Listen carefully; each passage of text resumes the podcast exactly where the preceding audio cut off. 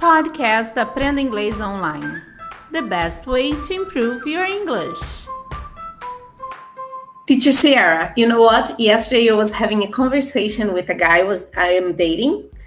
And then I took a screenshot of our conversation. And instead of sending to you, I sent back to him. And he asked me why I took the screenshot out of our conversation.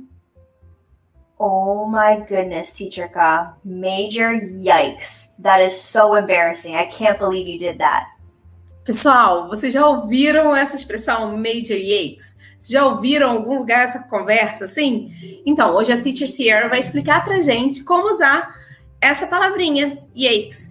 Então, se você nunca ouviu, fica ligadinho aqui porque ela vai te explicar, tá bom? E se você ainda não usou o Cambly, use o código TEACHERK, TEACHERK tudo junto.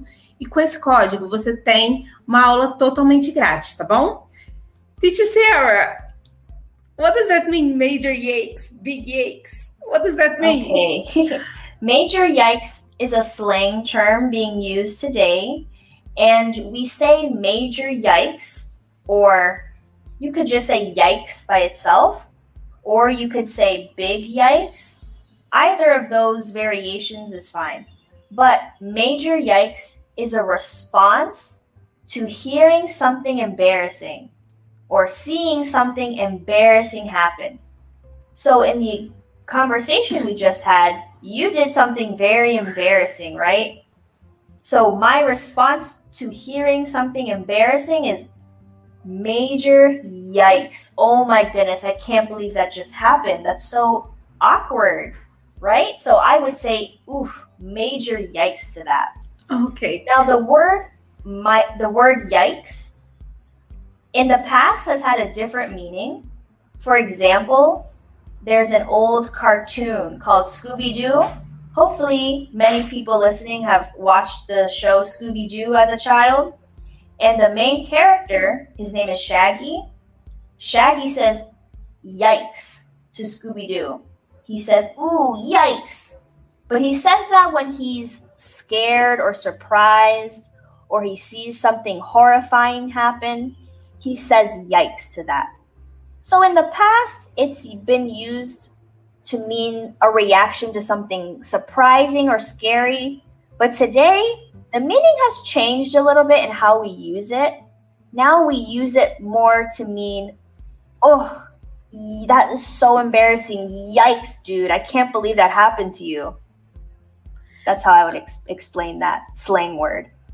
A teacher Sierra falou que a gente usa essa gíria para responder uma coisa bem constrangedora. No caso, eu mandei um print para a pessoa errada. Então foi constrangedor. Então ela usou essa gíria para dizer que foi, ai, que vergonha, né? Ver vergonhoso que você falou. Então ela usa essa gíria. E ela disse que no passado o Salsicha usava essa essa palavra no Scooby-Doo para falar que era uma coisa que dava medo, né? Que era surpresa. Então ele usava essa palavra com esse significado, que hoje em dia mudou o significado, que é uma coisa bem constrangedora. So another point to mention is that you respond with major yikes or yikes. This isn't something you say to yourself or what if I'm telling you an embarrassing story, I don't say yikes because yikes is the reaction. So the person listening to my story or watching something embarrassing that happened, that's when you or they would respond with major yikes. So I don't want anyone to be confused that it's something that you would say to yourself. It's something someone says to you. So, for example, my friend told me a story. In her story, she said she had to give a presentation in front of her boss for work. But when she got uh, on stage or at the to the platform to give her presentation, she forgot everything she needed to say. She forgot all of the information.